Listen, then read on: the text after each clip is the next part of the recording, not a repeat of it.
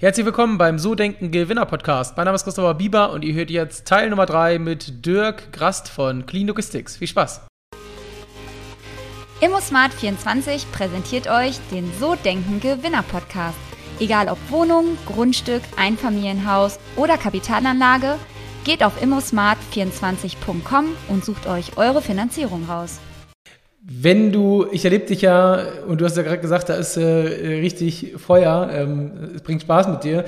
Wie, wie, ist das, wenn du mal einen schlechten Tag hast? Du bist irgendwie Weiß ich nicht. Hier gibt es das ja auch gar nicht gerade, aber es kann ja mal sein, dass dann irgendwo vielleicht der Tag auch mal nicht so gut begonnen hat. Was machst du, um dich zu motivieren? Also was, was tust du, um, hast du ein Ritual, holst du dich da irgendwie raus? Wie machst du das? Du hast ja auch eine Menge Erfahrung, hast ja auch gesagt, auch im Sanierungsbereich, da sind ja wahrscheinlich auch nicht alle Tage immer so witzig gewesen. Also wie, wie machst du das?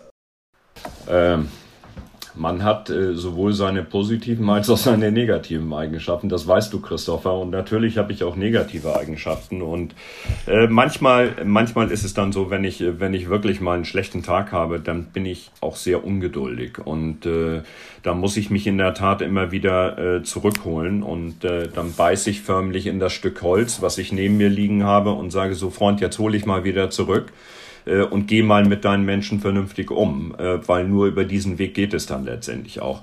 Ja, und was tue ich, um mich abzureagieren? Ich mache Sport, Christopher. Ganz wichtig. Äh, ist insbesondere in meinem Alter wichtig, also um sowohl vom Körper her auch im Kopf äh, fit zu sein. Äh, den Spruch kennen wir alle, das ist aber wirklich wahr.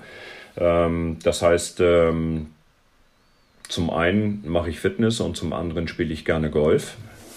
Zu Golf fehlt mir im Augenblick leider die Zeit, aber ich versuche es trotzdem immer dann, wenn ich vielleicht doch mal ein gewisses Aggressionspotenzial habe, den Schläger in die Hand zu nehmen und die Aggression an den Bällen auszulassen, sofern es äh, dann erforderlich ist. Und was ein tägliches Ritual bei mir ist, das kann ich dir auch gerne sagen. Ich bin jemand, der schon sein, sein Leben lang gerne liest. Und es vergeht nicht ein Tag, an dem ich nicht abends irgendwann mal beginne zu reflektieren und dann mein Buch in die Hand nehme, um dann auch den, den vernünftigen Abschluss zu finden und auch im Kopf wieder frei zu mhm. Okay, cool. Und ähm, nochmal so eine Nachfrage dazu. Das Ziel, so ist es, ist es das Ziel, auch zum Beispiel so ein, ist jetzt aus der Startup-Welt, aber so ein Unicorn zu werden, so über eine Milliarde Bewertung. Ähm, ist es dein Ziel, dann das Unternehmen wirklich vielleicht auch an die Töchter zu übergeben, wenn sie das denn wollen? Oder willst du einen Exit machen? Also wie ist so, was ist da so, so unternehmerisch die Vision von der Größe her? Wo soll es da hingehen bei dir? Was sagst du da? Ähm, sagen wir es so, ähm, die die, äh, das Ziel ist nicht getrieben durch äh, das, das rein wirtschaftliche monetäre Ziel. Das habe ich überhaupt nicht im Kopf. Äh, auch da kann ich für, mein, für meinen Partner mitsprechen. Wir haben das klare Ziel, äh, Dinge zu verändern in der Mobilität. Ähm, das steht für uns im Vordergrund. Und äh, die monetären Aspekte, die damit wahrscheinlich in Verbindung stehen und die sich zwangsläufig entwickeln, die sind aus meiner Sicht eher sekundär. Das eine kommt mit dem anderen, aber steht eben nicht im Vordergrund. Das ist nochmal ganz wichtig. Ob wir Unicorn werden oder nicht, äh, Christopher, das werden wir sehen. Äh, viel wichtiger ist uns an der Stelle ein, ein wirklich stabiles Unternehmen, das durchaus eine gewisse Marktpräsenz in dem Bereich hat, äh, aufzubauen und irgendwann in die Nachfolge zu übergeben. Dadurch, dass wir börsennotiertes Unternehmen sind, also dementsprechend natürlich aktienbasiert, äh, ist es auch äh, relativ einfach über Nachfolge beziehungsweise veränderte Regelungen nachzudenken. Du und am Ende des Tages stellt sich auch immer die Frage, wer kommt und wer hat welches Interesse an uns. Da gibt es mit Sicherheit irgendwann mal strategische Partner, die sagen, sie würden sich gut vorstellen können, vielleicht mit uns auch äh, äh, enger zusammenzuarbeiten. Aber im Augenblick äh, denke ich darüber überhaupt nicht nach. Ich glaube, dass wir äh, jetzt zunächst mal äh, mindestens fünf Jahre, fünf arbeitsreiche Jahre äh, vor der Brust haben, ähm, die äh, äh nicht nur arbeitsam, sondern auch ähm, mit äh, Herausforderungen gespickt sein werden. Äh, und wir wollen, und das ist das erste Ziel, das Unternehmen auf stabile Beine stellen. Das ist der wesentliche Punkt. Alles andere kommt dann von allein. Hm, okay. Wenn du mal so überlegst, was war die beste Entscheidung, die du beruflich getroffen hast, seitdem du mit Clean Logistik selbstständig bist? Also was würdest du sagen? Was war die beste Entscheidung in den letzten Jahren?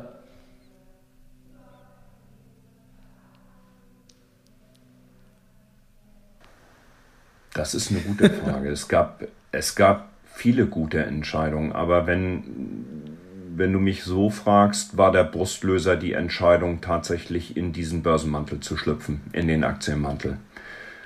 Weil das ganz einfach äh, die, die Finanzierungssicherheit gebracht hat, die wir brauchten, um das gesamte Thema in die Umsetzung zu bringen. Und wenn. Aber die, die grundsätzlich wesentliche und maßgebliche Entscheidung war die, äh, äh, mit Dirk gemeinsam das Unternehmen zu gründen. Also sich selbstständig zu machen. Ja, natürlich. Und jetzt natürlich die Gegenfrage, was war die schlechteste Entscheidung in den letzten Jahren seit der Selbstständigkeit? Also was war vielleicht noch der größte Fehler und was hast du daraus gelernt? Äh, der größte Fehler äh, ist mit Sicherheit immer der, dass äh, ich vielen Leuten im Umfeld vertraue. Ähm, und ähm, ich stelle fest, und das war schon vorher in meinem Berufsleben so, dass ich immer mal wieder enttäuscht werde und das ist auch in den letzten Jahren so gewesen. Ich bin jemand, äh, der Vertrauensvorschuss gibt, weil ich einfach immer noch an das Gute im Menschen glaube. Du kennst äh, die Sitte des hanseatischen Kaufmanns. Das ist etwas, das lebe ich wirklich und das möchte ich auch leben und ich möchte, möchte diesen Gedanken an diese positive Sitte überhaupt nicht aufgeben. Aber es passiert leider immer wieder dass die berühmte Handreichung dann doch nicht ausgereicht hat und man dann wiederum auf den Punkt zurückkommen muss, äh, Schrift hält fest. Leider, muss ich dazu sagen. Ja, kann ich verstehen. Äh, man sagt ja, Vertrag kommt von Vertragen, aber ich, äh, ich bin auch jemand, der, da zählt das Wort. Das ist halt irgendwie, aber wir sind jetzt beide Hamburger, das zählt natürlich auch für viele andere Menschen, die nicht aus Hamburg kommen. Aber ich finde, ähm, man muss immer abwägen. Also ich äh, habe damit auch sehr viele gute Erfahrungen gemacht. Ähm, aber klar, man muss immer sehr genau hinschauen. Da weiß ich schon, was du meinst und immer sehr genau abwägen, mit wem kann man das machen und wo muss man vielleicht dann doch nochmal schriftlich was fixieren. Wenn du jetzt nochmal so überlegst, gab es schon oder also gab es schon bei Clean Logistik so einen Tipping Point, also so einen Punkt, wo du sagst, ab da kam jetzt, weil ihr seid ja jetzt noch so in der Anfangsphase in der Produktion, aber oder wahrscheinlich ist es bei euch eher so, dass du, oder wann würdest du davon ausgehen, dass so ein Tipping Point kommt? Also so dieser Hockeystick, wo du sagst so, ab dann geht es richtig nach oben durch und das Ding skaliert sozusagen. 5.5.2022. Ja. Präsentat Präsentation des Hybrid Trucks in medialer Breite, wie ich ja eben schon erwähnt habe. Äh, da gehen jetzt im Übrigen äh, die, ersten, die ersten Terminankündigungen raus. Äh, wenn dieses Fahrzeug, dieser 40-Tonner, erstmalig als Weltpremiere, als umgebautes Dieselfahrzeug auf den Straßen rollt und seine Leistungsfähigkeit nachweisen kann, dann wird der Hockeystick logischerweise kommen. Dann werden wir auch den Zahlen, den Planzahlen, die wir ja aufgestellt haben, mit Sicherheit entsprechen können. Ähm, wir sind äh, aktuell ja dabei, auch die entsprechenden Kapazitäten, sowohl eigene als auch die mit Partnern zu schaffen, um tatsächlich die Mengen auch hoch zu skalieren. Rein wirtschaftlich betrachtet, äh, wenn du von Hockeystick oder Tipping Point sprichst, äh, habe ich ja bereits prognostiziert, dass wir Ende 2023 einen positiven EBITDA auf Monatsbasis erstmalig schreiben werden und nachhaltige positive Ergebnisse ab 2024. Es ist ja nicht mehr so weit, das stimmt. Ne? Das ist ja schon relativ nah in der Zukunft.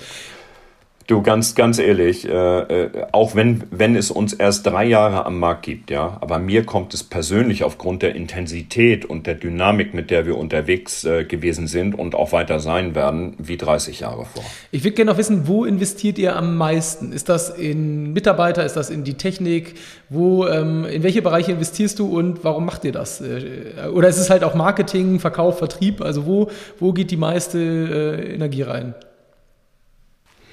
Äh, augenblicklich ist es so, dass wir natürlich in die Technik investieren. Wir sind äh, bei oder in allen Bereichen äh, sind wir äh, dabei zu überlegen, ob wir möglicherweise nicht nur beschaffen, sondern gegebenenfalls auch selber bauen.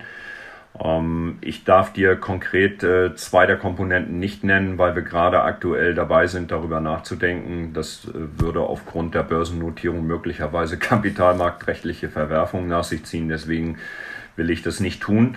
Aber äh, da werden wir definitiv investieren und äh, ein wesentlich weiterer äh, Bereich ist das Thema äh, des Personals.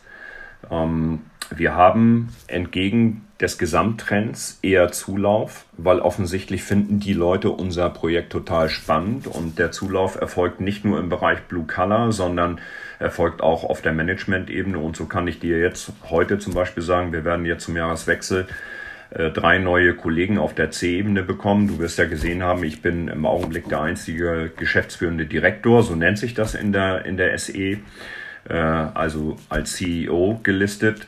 Und ich bekomme drei Kollegen auf der C-Ebene, ein, ein Operations Officer, ein Business Development Officer und ein Technical Officer äh, die uns verstärken werden, die allesamt über äh, 10, äh, teilweise 15 Jahre Erfahrung im Bereich der alternativen Antriebstechnologien haben und aus einem äh, Unternehmen der OEM-Szene kommen. Äh, ein wesentlicher Zugewinn. Und du kannst dir vorstellen, dass das natürlich dann auch Geld kostet, aber damit kaufen wir uns zum einen Know-how ein und äh, vor allen Dingen auch Innovationskraft.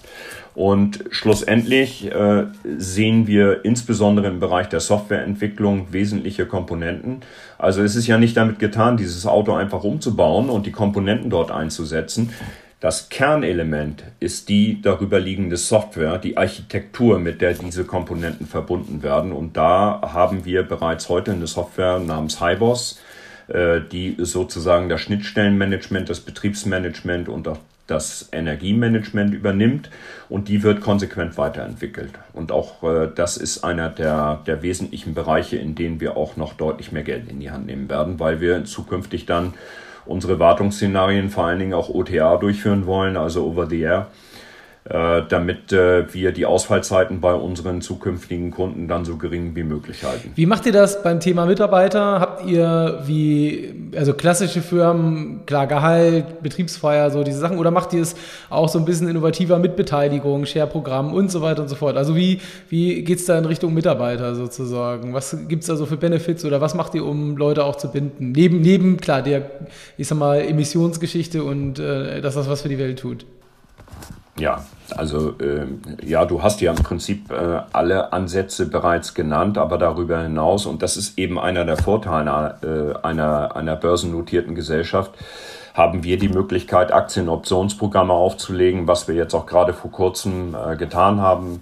Im Rahmen einer, einer Hauptversammlung haben uns das also durch die Aktionäre genehmigen lassen und damit können wir alle Mitarbeiter auf allen Ebenen an dem, an dem Unternehmen an seiner Entwicklung, aber auch an seinem Erfolg beteiligen. Und das ist einer der wesentlichen Komponenten, äh, wenn du nur auf den monetären Aspekt abzielst. Mhm.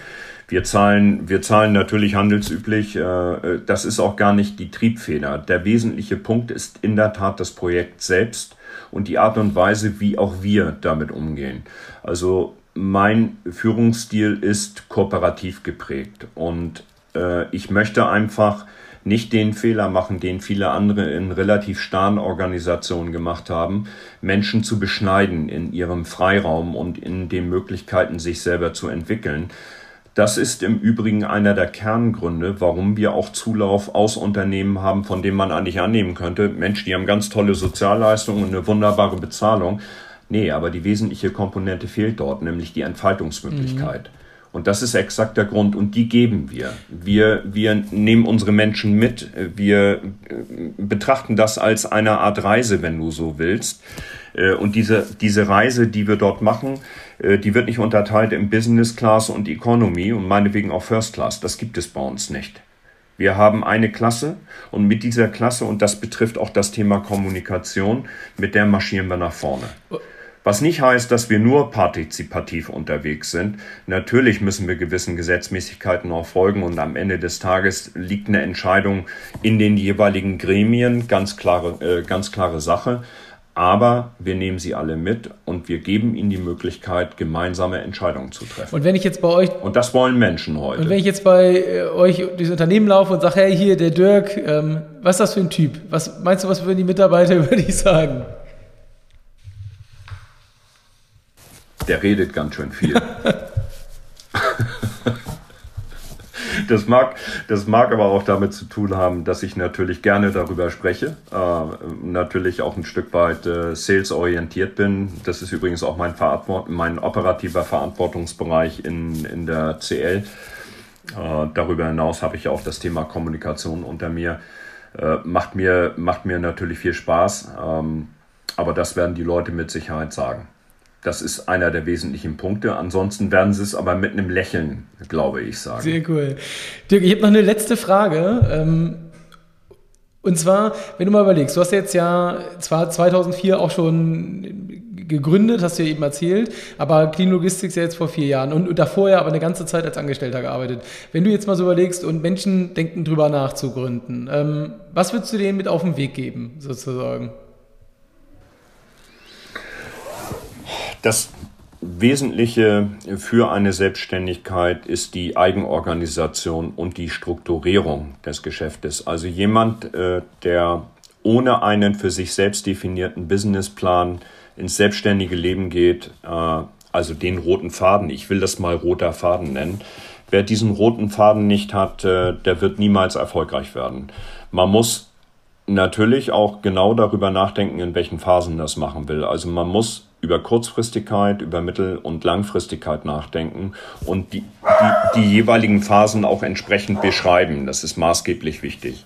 Deswegen Planung, Planung und Struktur. Sehr cool. Das gebe ich mit.